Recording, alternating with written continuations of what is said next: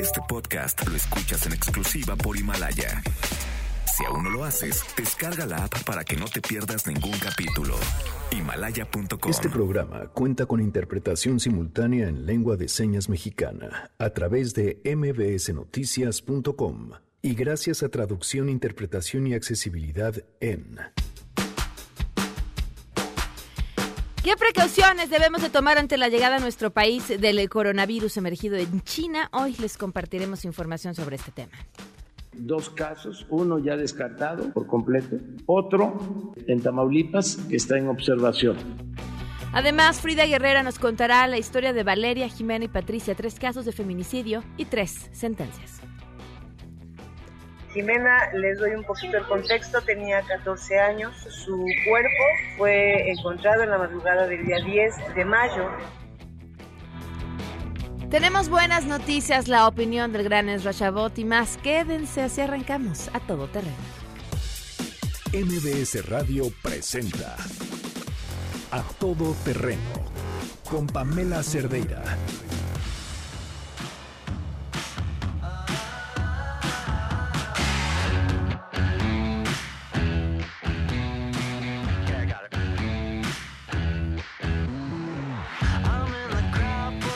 Janine, eres la culpable de que ayer me dedicara, no lo he terminado, pero a ver el documental de Netflix que nos platicaste. Qué bueno está. Buenas tardes, Pan Verde. Hola, sí? buenas, tardes. sí, está padrísimo. Muy bueno. me Muy bueno, muy bueno, muy bueno. Está, sí, tiene sus partes de humor, sus partes de mucha reflexión. Y, a mí me gustó y creo que queda, aplica perfecto para cualquier lugar del mundo. ¿Qué ¿no? coño se está pasando Sí. para que para que lo revisen? Sí, sí, claro. A ver, eh, hay un Marcela Lagarde escribe que las mujeres en todos los lugares del mundo tenemos algo en común y ese algo en común es esas cosas que nos pasan, o sea, finalmente el contexto de mayor o nivel, nivel mayor o, menor nivel de, de- machismo que vivimos, de cierta forma nos conecta a todas. Claro, y en este momento, a nivel global, pues estamos todas muy conectadas. Entonces yo creo que ese también es uno de los grandes logros de, de este documental. Pues sí, muy bien. Janet, ¿qué estamos escuchando? Estamos escuchando música nueva, Green Day, se llama Oye, Oye, Ok. ya que nos digan que quieren escuchar, si tienen algunas propuestas de lo nuevo que estén escuchando que traigan en sus celulares, pues que nos las pasen para estarlas poniendo. Arroba Janine MB en Twitter. Gracias. Jan.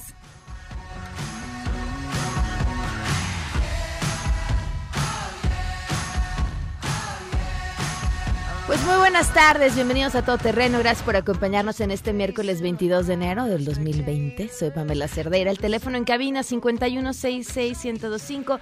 El número de WhatsApp 55 33 32 95 85. Tenemos boletos que vamos a regalar más adelante. Si ustedes son parte de la lista de difusión de WhatsApp, que lo que tienen que hacer es mandarnos un mensaje y decir, oye, yo quiero estar en la lista con su nombre, ya los agregamos, les mandamos todos los días un mensajito con lo que tendremos en el programa.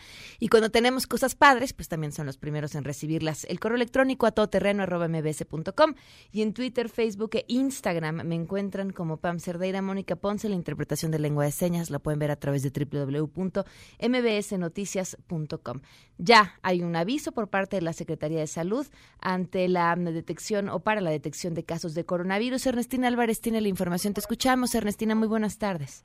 Así es, Pamela. Buenas tardes para ti, para los amigos del auditorio. La Secretaría de Salud emitió un aviso epidemiológico para que las instituciones puedan detectar posibles casos de coronavirus y sometan a pruebas de laboratorio a quienes presenten fiebre, enfermedad respiratoria aguda y que cuenten con un antecedente de viaje a estancia en la ciudad de Oaxaca, en China, o haber estado en contacto con un caso confirmado o bien en una investigación hasta 14 días antes del inicio de estos síntomas.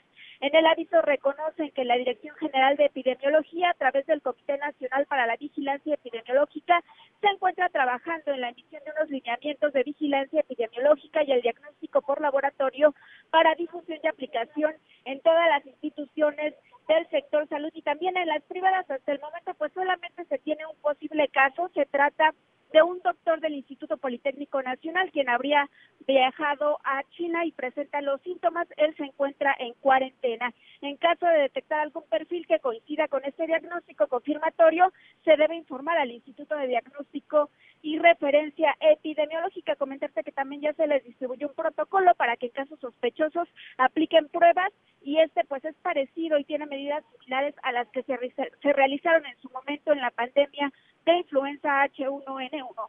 Hasta aquí el reporte. Gracias, Ernestina. Muy buenas tardes. Buenas tardes. Le agradezco enormemente que nos acompañe vía telefónica el doctor Enrique Eduardo Laya López. Él es neumólogo y médico asociado al Hospital Español. Gracias por acompañarnos, doctor. Muy buenas tardes. Hola, Pamela. Buenas tardes. ¿Cómo es este coronavirus y qué tendríamos que tomar en cuenta o a qué síntomas tendríamos que estar atentos?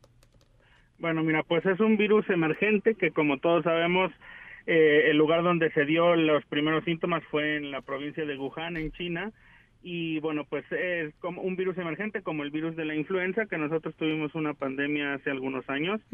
Entonces, la mayoría de los síntomas son síntomas respiratorios virales. Los síntomas respiratorios virales consisten en fiebre de alto grado, eh, fiebre persistente, tos, y en casos ya mucho más graves, eh, dificultad respiratoria, que es lo que nos puede llevar a un cuadro de neumonía y un cuadro de hospitalización.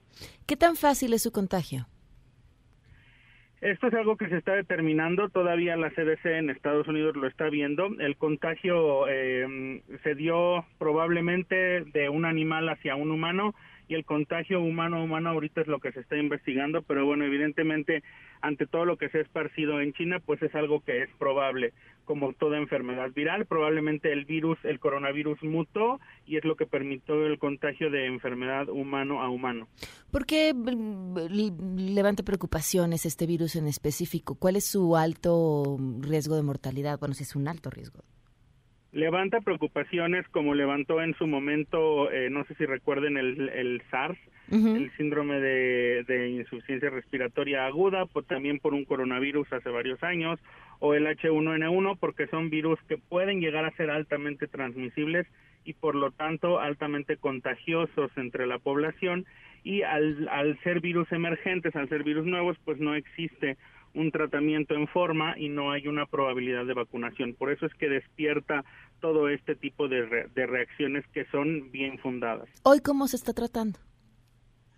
Bueno, pues ahorita nada más está la investigación, la CDC, el caso confirmado en Estados Unidos, está en cuarentena, está en investigación. Cuando es un caso de una neumonía grave que puede llegar a insuficiencia respiratoria, pues solamente se dan medidas de soporte, no hay otro tratamiento y pues lo que tenemos que hacer es primero pues que no panda que no cunde el pánico eh, perdón eh, que no panda el, que no panda el cónico tampoco eh, porque bueno pues ahorita nada más está limitado a cualquier cualquier paciente o cualquier habitante que haya viajado a la provincia de China y que haya tenido un contacto determinado y confirmado con alguien con el virus, ¿no? Aquí en México, como sabemos, pues está en el caso Tamaulipas, que es el profesor del, del Instituto Politécnico Nacional, que se está investigando. Entonces, primero mantenernos tranquilos, eh, mantenernos alerta, y bueno, pues nada más tener cuidado con las medidas respiratorias habituales, como se hizo en su momento con la influenza, lavarnos las manos habitualmente, eh, estornudar en el, en el brazo, eh, evitar el contacto de, por ejemplo, el, el darnos, el saludarnos de beso, ¿no? El desinfectar todas las manos y las y los espacios donde estamos con cloro y el uso de cubrebocas en personas susceptibles o ante cambios bruscos de temperatura. Muy bien, pues doctor, muchísimas gracias por toda la información y por habernos tomado la llamada. A sus órdenes, hasta luego, buenas tardes. Gracias, muy buenas tardes. El doctor Enrique Eduardo Laya López, neumólogo y médico asociado al Hospital Español. Tenemos buenas noticias.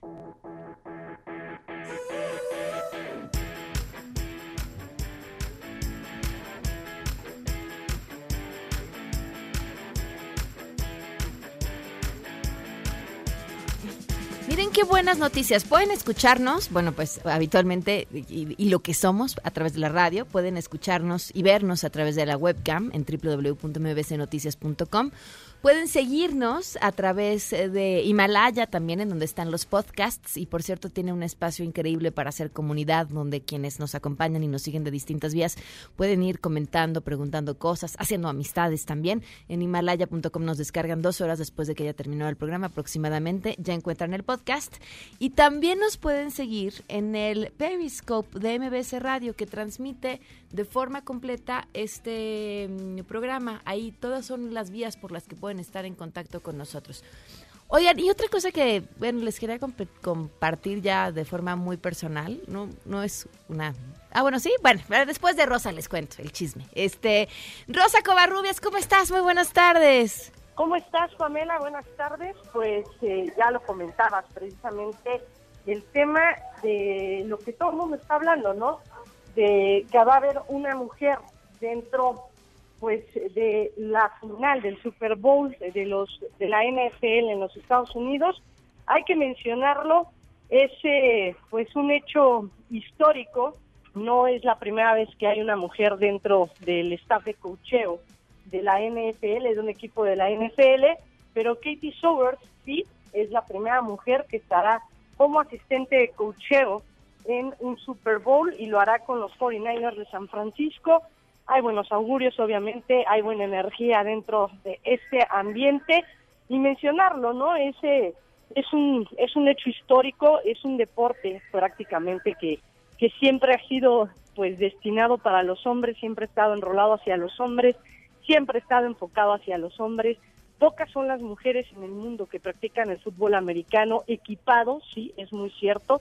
El Tocho Banderola ha crecido alrededor del mundo en todos los sentidos pero bueno, pues mencionarlo, Pamela, es un tema de empoderamiento, el que Katie Sowers aparezca pues este el próximo fin de semana, el día 2 de febrero, en el Super Bowl como la primera la primera mujer en el equipo, en el staff de cocheo de un equipo de la NFL es, es histórico, es un tema de empoderamiento, ya lo platicábamos, no es la primera mujer que está trabajando como asistente en un equipo, en asistente de tiempo completo en un equipo del NFL, pero sí es la, primera, que, va a llegar al Super Bowl y tiene 33 años, no es grande. ¿Cuál es su eh, historia? Ella comenzó a jugar desde los 8 años fútbol americano, luego estuvo precisamente en la universidad, buscó ser parte de un equipo eh, nacional, bueno, fue parte del equipo nacional de los Estados Unidos de fútbol americano femenil pero también mencionarlo, ¿no? Es una es una mujer que siempre buscó estar dentro de puestos importantes en la NFL, que incluso buscó estar dentro de la NFL y jugar eh, precisamente en la National Football League de los Estados Unidos, algo complejo, algo que no se puede dar, eh, no es un tema no es un tema machista ni sexista en el sentido de que pueda jugar una mujer fútbol americano, simplemente la fuerza de un hombre es superior a la de una mujer. Y en este sentido ahí sí he escuchado muchos comentarios. De hecho pues hace un par de meses Kaylee Knowles de jugadora de fútbol soccer eh, pues estuvo en las prácticas estuvo en las training season de, varios equipos de, la NFL buscando ser pateadora. Sí lo hizo muy bien precisamente en los, los campos de entrenamiento pero el tema eh, Pamela y creo que va más allá de, un tema sexista o de un tema machista. El tema es de que la fuerza de un hombre y el golpeo que tiene un hombre en los juegos de fútbol americano, pues no solamente les trae consecuencias a los hombres, ¿no? Y ese es el peligro de que, de que una mujer pueda jugar en la NFL. Y bueno, pues Katie Sowers lo busca, no pues ya de, de estar dentro de un equipo de fútbol americano, porque obviamente sabe lo que es tener los golpes, sabe lo que es tener la rudeza, dentro del campo de juego y bueno, pues lo busca fuera del campo de juego como un asistente, algo especial, porque bueno, pues también el leer, el estar dentro de un equipo de fútbol americano, el ser parte de un staff de cocheo es bastante complejo, es muy difícil controlar pues a, más de 25 jugadores que conforman el roster, estar controlándolos, estar ayudando al, al head coach a buscar cuáles serán los movimientos perfectos dentro de pues eh, eh, el equipo dentro de la línea que, ellos manejan. Y bueno pues ella ella también tiene un posgrado en, kinesiología una ciencia que estudia precisamente el, el, movimiento de los músculos humanos. Y bueno pues ahora eh, pues ahora en el tema de, de Katie bueno pues estará estarán los ojos puestos en ella pero no solamente por lo que pueda hacer ella dentro del, staff de cocheo, no solamente porque sea mujer, sino porque incluso sus propios jugadores, entre ellos Jimmy Garoppolo, el, el coreback de los eh, de San Francisco, lo ha mencionado, es una mujer muy ruda dentro, fuera de, fuera de la cancha es una mujer muy ruda, es una mujer que les exige al máximo y bueno, pues también mencionarlo, ¿no? Es una mujer que se toma demasiado en serio su trabajo, es una mujer entregada y es una mujer que bueno, pues no deja no deja límites para los para los jugadores y no deja límites para que para que los jugadores la sobrepasen simplemente por el hecho de ser mujer. En los, en los 49 de San Francisco la respetan, no solamente la respetan los jugadores, la respeta todo el staff de cocheo de Kyle Shanahan, que es el head coach del equipo. Así que pues va a ser atractivo y va a ser interesante ver qué es lo que ocurra el próximo 2 de febrero en Miami, donde pues Katie Sober va a estar ahí precisamente acompañando a Kyle Shanahan y a todo el equipo de los 49 de San Francisco. Creo que queda de lado porque, bueno, muchas veces en, en el medio deportivo, no solamente en las jugadoras de fútbol o en las jugadoras de fútbol americano, en el medio deportivo muchas veces eh, cuando estás dentro e inmerso en ello, como mujer te, te, te dicen, ¿no? Mucha gente te dice, bueno, pues es que tú eres lesbiana. Katie Sowers nunca ha ocultado precisamente su, sus preferencias sexuales y ella lo ha dicho, es abiertamente gay, también es ese, ese es otro de los de los temas que han, que han dado mucho de qué hablar, pero el tema de que sea mujer y el tema de que esté precisamente en un Super Bowl, creo que sobrepasa todo lo demás y creo que sobrepasa el hecho de que una mujer pueda estar manejando un grupo de hombres, porque se ha dicho muchas veces, lo hemos visto en el fútbol soccer, en el tema de que hay muchas mujeres que quieren incursionar no solamente en el aspecto deportivo, sino bueno, también en el aspecto directivo. Hay médicas que ya están dentro de los equipos de fútbol soccer profesional, hay directivas que ya están dentro de los equipos varoniles de fútbol soccer profesional. Y bueno, creo que las mujeres poco a poco van tomando terreno dentro de deportes que pues hace unos 5, 6, 7 años eran exclusivamente un grupo de hombres los que lo manejaban. Y ahora bueno, pues es es un es un orgullo y es un privilegio ver a una mujer dentro de los emparrillados, obviamente en el tema del staff de coaching, Pamela. Pues Rosa Covarrubias, gracias por compartirnos esta historia y por supuesto que lo seguiremos muy de cerca. Muchísimas gracias. Y hay que seguir muy de cerca a las mujeres que poco a poco van a ir tomando terreno en esos puestos claves dentro del fútbol americano profesional. Sin duda, gracias. Hasta luego, Pam. Hasta luego, un fuerte abrazo. Pues ya no les voy a contar lo que les iba a contar. Vamos a una pausa y volvemos. Regresamos a todo terreno. Este podcast lo escuchas en exclusiva por Himalaya. A todo terreno con Pamela Cerdeira. Continuamos. Feminicidio en México con Frida Guerrera. No las dejamos invisibles. A todo terreno. Respirar para sacar despegar tan lejos como un águila veloz. Respirar un futuro esplendor, cobra más sentido si lo creamos los dos. 12 con 20, continuamos a todo terreno. Frida Guerrera, ¿cómo estás? Muy buenas tardes. Hola, Pan, muy buenas tardes. Buenas tardes a tu auditorio. y pues aquí ya estamos eh, nuevamente, pero ahora con, con otros temas, Pam, que también nos gustaría comentar con, contigo y con el auditorio. Cuéntanos. Eh, porque finalmente creo que es importante, Pam, darle este seguimiento a los casos. Y bueno, así como es, denunciamos eh, la falta de respuesta a las autoridades, eh, pues aunque sea con todo y que tenemos que andar atrás de ellos para que se haga justicia, pues también compartir estas estos logros de estas Claro. familias, de estos padres. Eh, y bueno, Pam, iniciamos nosotros el jueves, justamente el 17 de enero, con este final de, de esta historia. Te cuento rapidísimo. Jimena Paola Vargas era una chiquita de 14 años que eh, fue su cuerpo fue encontrado el día 10 de mayo del 2018 y, y bueno esto en las calles de Netzahualcoyot eh, el padre nos busca empezamos a hacer este acompañamiento obviamente las familias son las que investigan eh, y pues finalmente se detiene a estos eh, presuntos en aquel momento hoy sentenciados PAM eh, estos dos individuos fueron ya sentenciados ese jueves, encontrados culpables por el feminicidio de Jimena. Ellos recibieron 70 años de prisión cada, cada uno y, y bueno, es un logro para las familias que nosotros acompañamos, que son las voces de la ausencia. Eh, uno de ellos es eh, Gerardo Uriel y su hermano Alejandro Ulises Armendáriz Caldeón, que eran, eh, son ahora ya los sentenciados encontrados culpables por un juez en el Estado de México. Y también el 20 de enero eh, acompañamos a otra de estas familias que en su momento la prensa pues dio mucha mucha difusión a este caso. Eh, siempre pues nosotros en esta invitación al mismo tiempo de eh, decirle a la prensa que más allá de la nota eh, roja, que, que pues sensacionalista del primer momento, también es bueno acompañarlos. Valeria Rivero tenía 12 años y el 14 de octubre del 2018 sale de su casa a la tienda 50 pasos de su domicilio.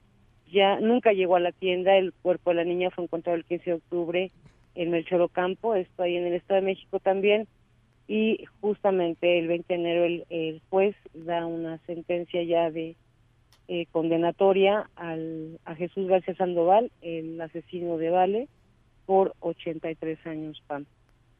Frida, Eh, ajá. No, creemos que, que también es importante que pues que se sepa que sí hay castigo, ¿no? Y la impunidad no puede seguir siendo la que reina en este país. Cuando uno finalmente escucha que encontraron al responsable y que el responsable tiene ya una sentencia condenatoria, queda ahí una pregunta como en el aire, o al menos que es la que yo me hago. ¿Por qué? O sea, ¿qué los llevó o cuál es la historia detrás de estos sujetos para que terminaran haciendo esta acción tan terrible que acabaron haciendo? Lamentablemente ellos nunca lo dicen, Pam. O sea, de hecho, y yo lo, yo lo comentaba con las familias, se los hago siempre muy claro, ellos siempre van a apelar, ¿no? Ellos siempre van a decir que no fueron, eh, que son inocentes. Tan solo ahorita lo estamos viviendo con un caso también de Durango, con el caso de Patricia Carrera Chaparro, que fueron sentenciados ya también los dos sujetos que fueron eh, los responsables del feminicidio de Patti y, y que justamente ahorita pues ellos están amparando, se están apelando la decisión del juez porque se dicen inocentes. ¿no? Entonces, eh, ellos nunca lo van a decir, jamás lo van a aceptar, eh, a menos de que sea en otro, en otro proceso, en otro, en un juicio abreviado, que es como cuando tienen estos beneficios, pero yo creo que la respuesta, esa respuesta, hasta la- las familias se las hacen y tampoco nunca, jamás va a haber esa respuesta, eh, porque ellos nunca lo van a decir, nunca van a decir el por qué eh, se atrevieron a, a atacar, a asesinar, a arrebatar la vida de estas mujeres, de estas chiquitas, ¿no? Pues mira, como bien dices, entre más sentencias podamos contar, eh, menos probable que ese tipo de historias se sigan repitiendo. Así que el mensaje sea, pues, es, sepan que si se atreven a arrancarnos a, de verdad, de verdad que deje de ser un hashtag, si se atreven a arrancarnos a una, nos tocan a todas, que así sea, que si nos arrancan a una, nos aboquemos a buscar, a ayudar a las autoridades, a las mismas familias, a dar con los eh, presuntos, a acompañar los procesos, porque son procesos muy largos, pa- muy desgastantes para las familias, estarles diciendo a, a, pues a la misma fiscalía, oye, es que tu MP no le contesta, oye, es que el asesor jurídico no le hace caso, oye, es que hasta lograr esto, ¿no? Y que para ellas, como ellas todas lo dicen y lo dijo muy claramente la mamá de Vale, esta Adriana Rivero, Romero dijo este mensaje, yo quiero mandar este mensaje a las familias que han pasado por esto y que sepan que sí se puede, Claro. que nos caemos, que nos derrotamos, pero que sí se puede y siempre pues estar vigilando los procesos, hacerse expertas de sus carpetas para lograr justicia y que esto ya no pase. Pues Frida, gracias por compartirnos esta historia y por supuesto por tu trabajo de todos los días. Al contrario, Pam, un abrazo y gracias a ti. Buenas tardes. Muy buenas tardes. Damos una pausa y volvemos. Tengo el amor olvidado, cansado, agotado, botado. Piso cayeron todos los fragmentos que estaban quebrados. El mirar encorvado, el puño cerrado. No tengo nada, pero nada suma en este charco. Mandíbula marcada, palabra preparada. Cada letra afilada hasta la cresta de la oleada. Sin pena ni gloria, escribir esta historia. El tema no es caerse, levantarse es la victoria. Venir de vuelta, abrir la puerta. Regresamos a todo terreno. Este podcast lo escuchas en exclusiva por Himalaya. A todo terreno con Pamela Cerdeira. Continuamos.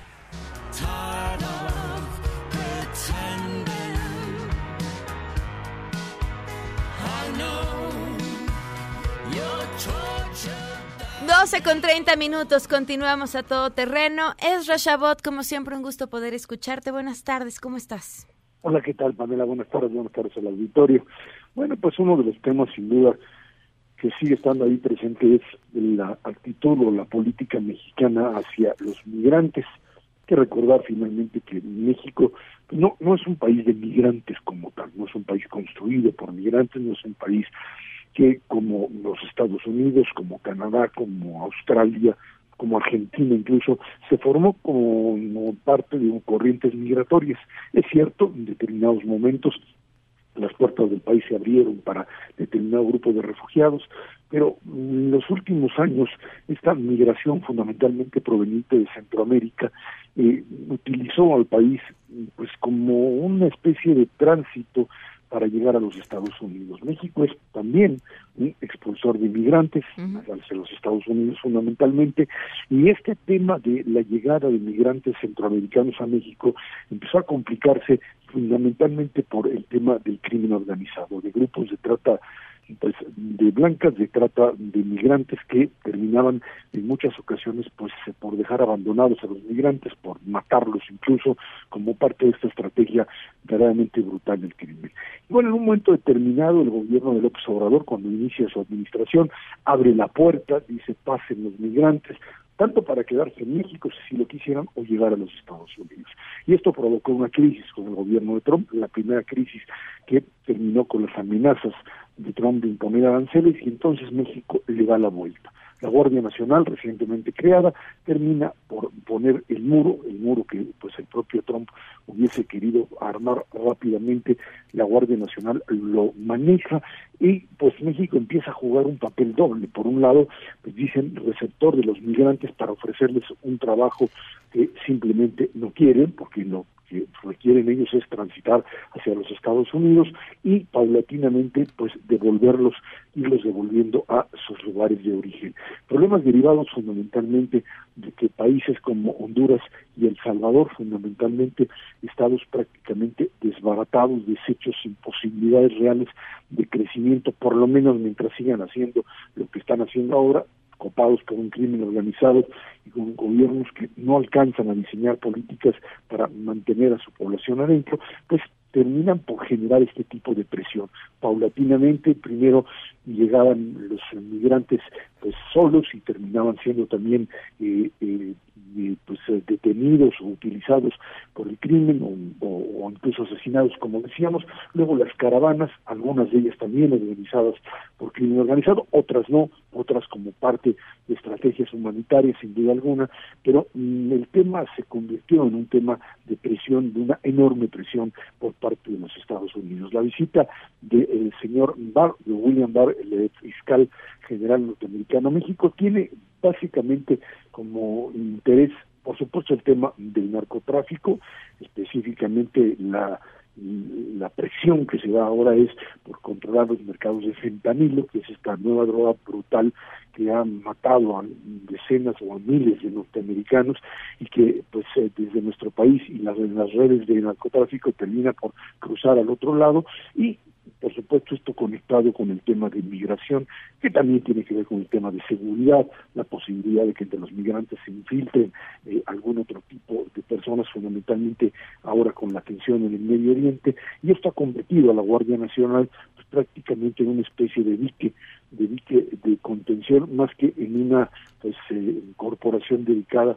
a tratar de eh, redefinir la política interna en seguridad política migratoria mexicana que pues parece estar diseñada básicamente como una reacción ante lo que los Estados Unidos pueden o no pueden hacer en México y definitivamente esta esta doble digamos versión que se tiene por un lado decir hay una hay un modelo humanitario que se está eh, estableciendo en México hay una eh, eh, mecanismo digamos de de aceptación a estos migrantes, pero por otro lado, queda claro que el interés fundamental es disuadirlos de pasar por nuestro país, Mabela. Claro, a ver, eh, sus mismas cifras, ¿no? Hablaban de 1.400 eh, lograron ya entrar vía el sistema, pero de esos 1.400, 1.000 pidieron ser retornados. Algo está pasando. de entrada ya ahí hay algo habrá que analizar a fondo. Y sí, pues nos, nos hemos convertido, como bien lo dicen, en el muro de Donald Trump. Pues sí, eh, la verdad es que son difíciles las alternativas para darle eh, seguimiento a esta a estas presiones norteamericanas, tanto para López Obrador como el propio Peña Nieto en su momento, pues eh, un, mecanismo muy, muy poco eh, efectivo para enfrentar a un presidente como estos. Pero yo te diría, aquellos que lo critican radicalmente, habría que plantearle cuál sería la alternativa o responderles cuál sería la alternativa, qué haces frente a una presión como la norteamericana. Te la enfrentas en tu por tú y, no, no, no está fácil. o qué es lo que haces, no, no es tan sencillo. Eh, estableces límites con respecto a qué es lo que hasta dónde puedes llegar con ellos. Creo que sí, esto es cierto, pero eh, pues eh, más que nada y que creo que es parte de la de lo que se está apostando es de patear el bote, como decimos acá, esperar a que en este año de en Estados Unidos el tema mexicano, que va a estar ahí presente, pues pueda más o menos ser llevado sin mayores tropiezos y ahora sí que esperar que haya un cambio sin duda alguna, que no gane el señor Trump para volver a establecer una relación que no es no ha sido fácil, pero que por lo menos haya interlocutores con los cuales hablar, cosa que hoy pues prácticamente, por lo menos en esa área no la hay. En el área económica, bueno, finalmente el propio Lighthizer en el área económica eh, encontró interlocutores con el propio Jesús Seade, se, se logró establecer eh, en el Tratado México, Estados Unidos y Canadá por lo menos una,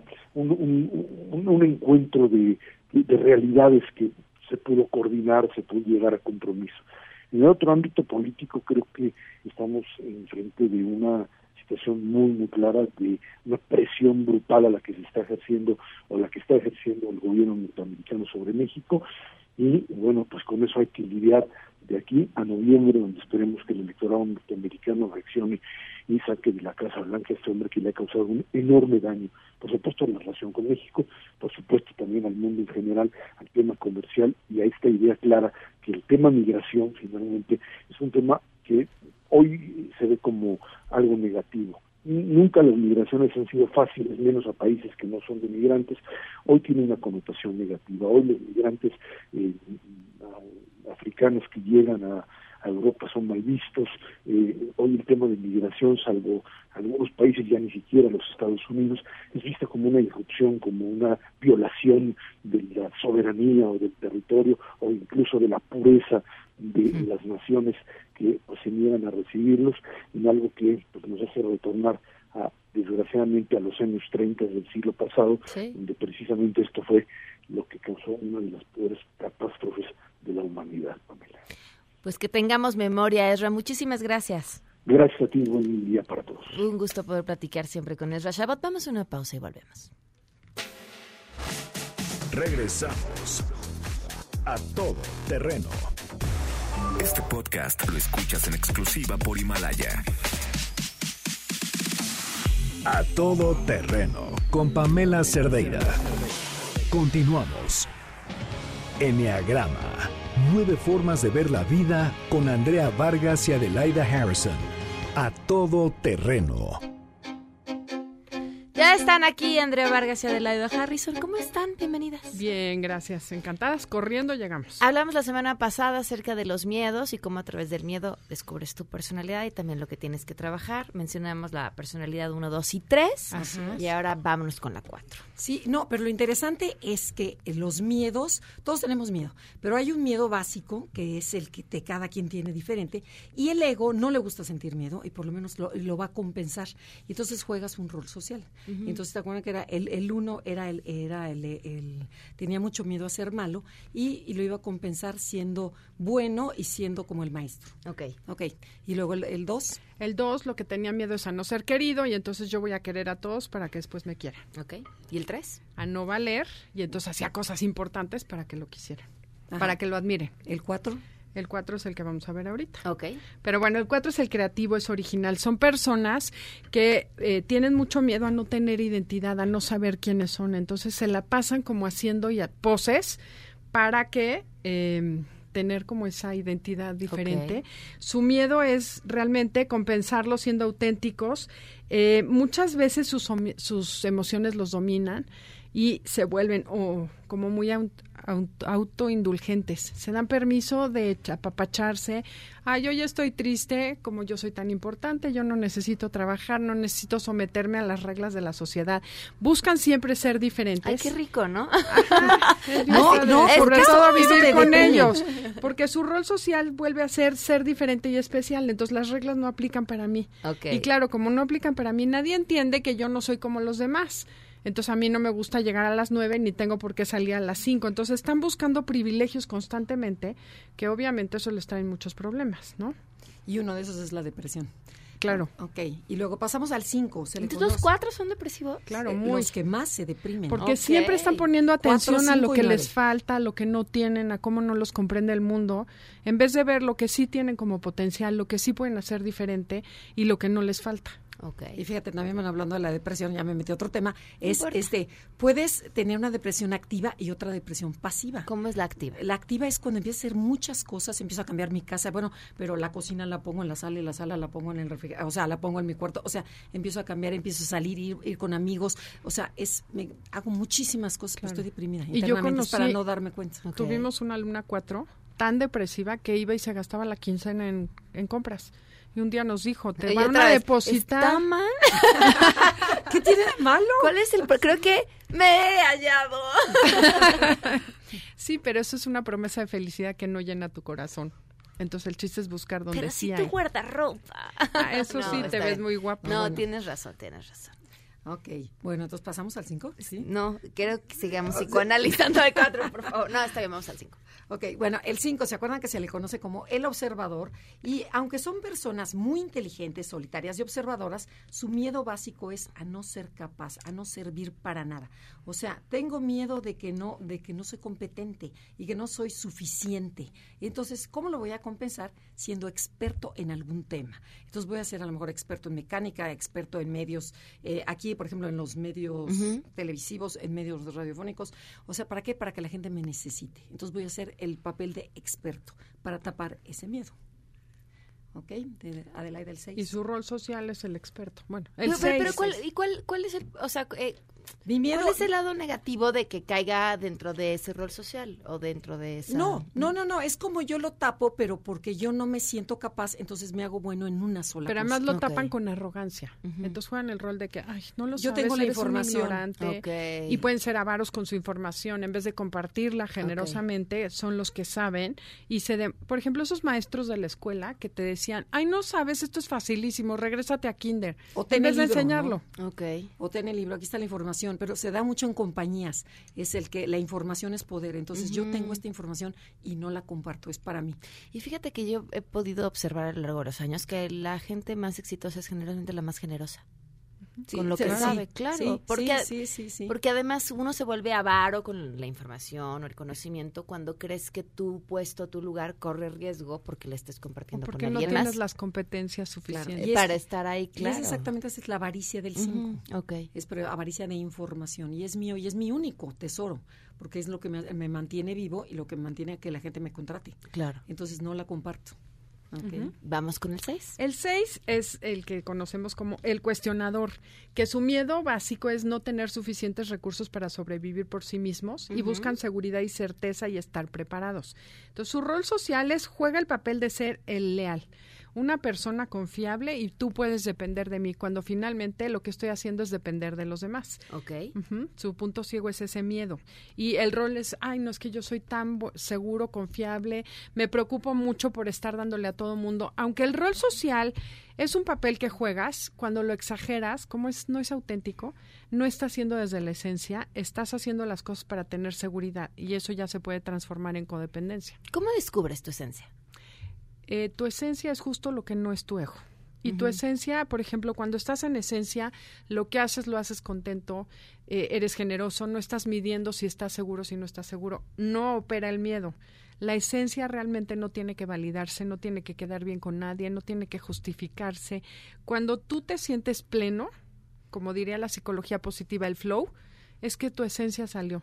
No sé si te ha pasado que a veces das noticias, estás en el programa y pasó el programa y ni te acuerdas qué dijiste, pero sales plena, sales contenta. Cuando te brinca el corazón, cuando haciendo algo que dices. Es cuando conectas. Soy buenísima, pero me encanta, me divierte, me sin esfuerzo. O sea, lo hago con placer. Ok. Esta es tu esencia. ¿Y cómo descubres que aquello en lo que estás es el ego?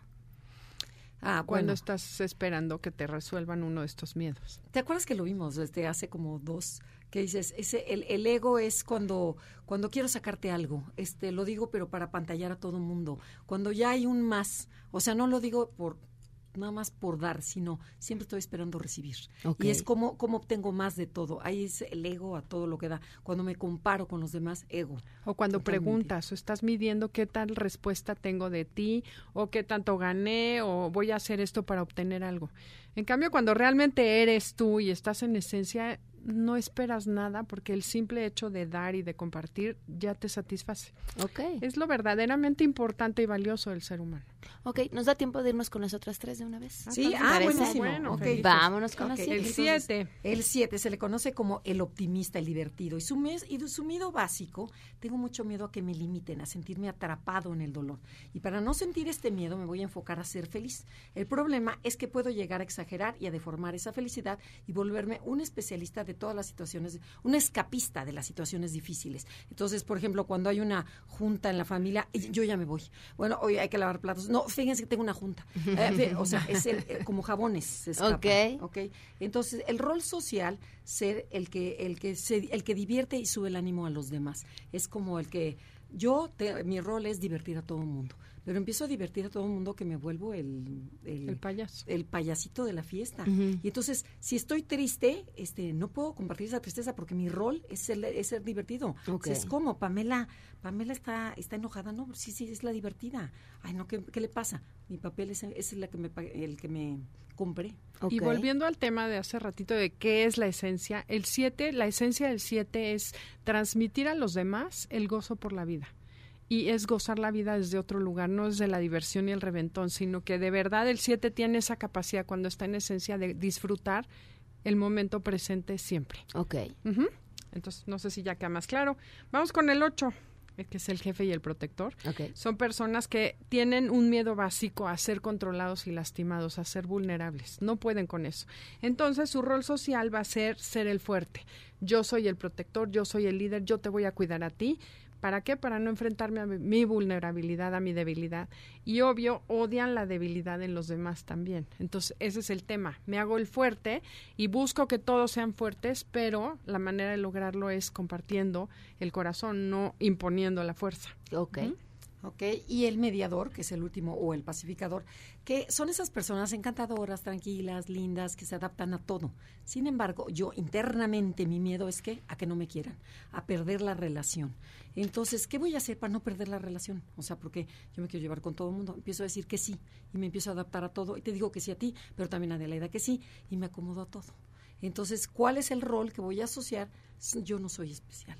Entonces, y así me la juego y me la creo, que ese es lo peor. Yo no soy especial, yo no importa, yo me voy hasta atrás. No, primero tú. No, yo no soy especial. Y entonces, ese no soy especial, la autoestima se me baja hasta el fondo. Claro. Y me empiezan a pisotear la gente y dices, pero ¿por qué me va mal? ¿Por qué a mí no me contratan? Porque, tú lo permites, claro. Pero porque te la creíste y eso fomenta que te deprimas más. Ahí está la razón por la que es importante que ubiquen qué números son, se cachen y a partir de ahí encuentren su esencia y sean felices y sonrían como estas dos mujeres que están aquí. y que además que son sonrientes, felices y en esencia. Echarle ganas en este año. Sí, sí, sí, aprender a vivir desde la esencia de verdad te cambia la vida, te cambia la vida el no estar buscando la aprobación, el sentirte seguro. O sea, cada personalidad tiene un tema, pero si cachas cuál es ese miedo básico, lo puedes transformar te satisfaces o llenas tu miedo básico, lo cambias y entonces te vuelves un regalo para el mundo en vez de ser un, una, pesadilla.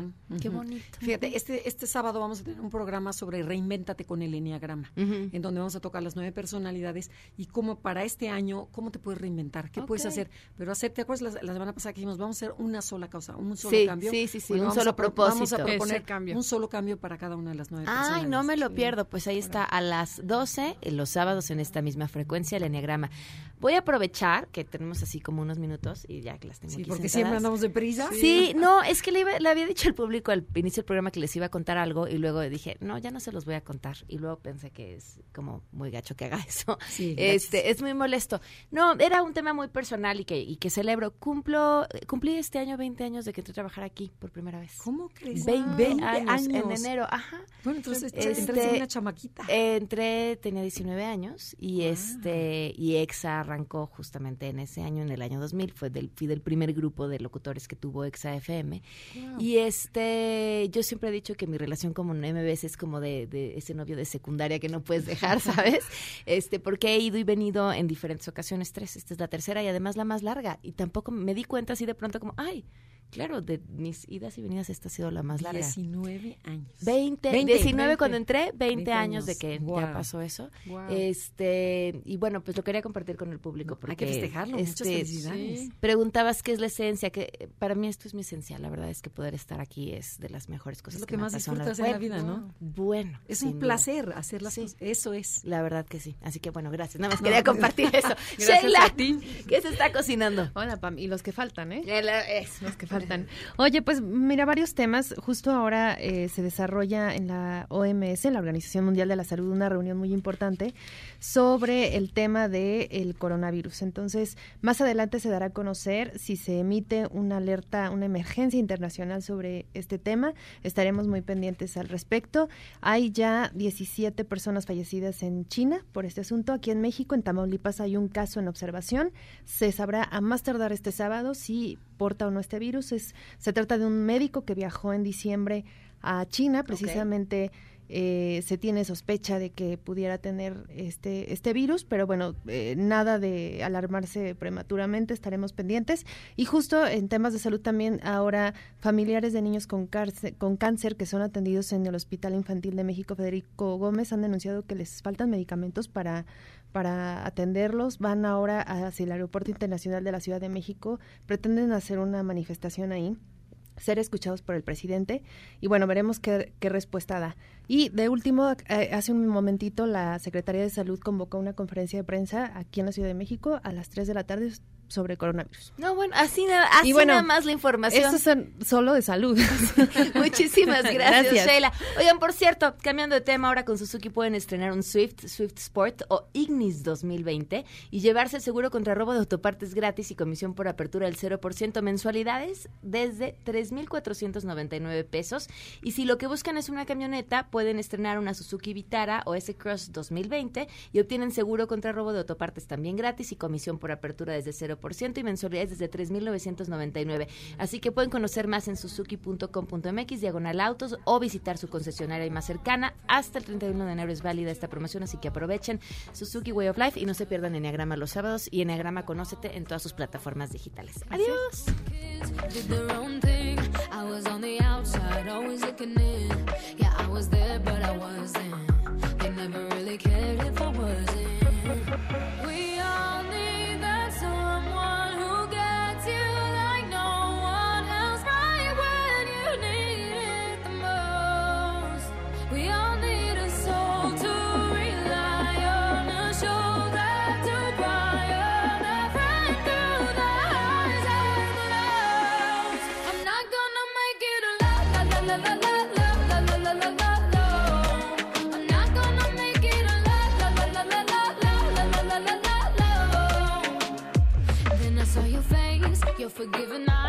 looking back at me from the other side, like you understood me. And I'm never letting you go. We all need that someone who gets you like no one else. MBS Radio presentó A Todo Terreno con Pamela Cerdeira, donde la noticia eres tú. Este podcast lo escuchas en exclusiva por Himalaya. Si aún no lo haces, descarga la app para que no te pierdas ningún capítulo. Himalaya.com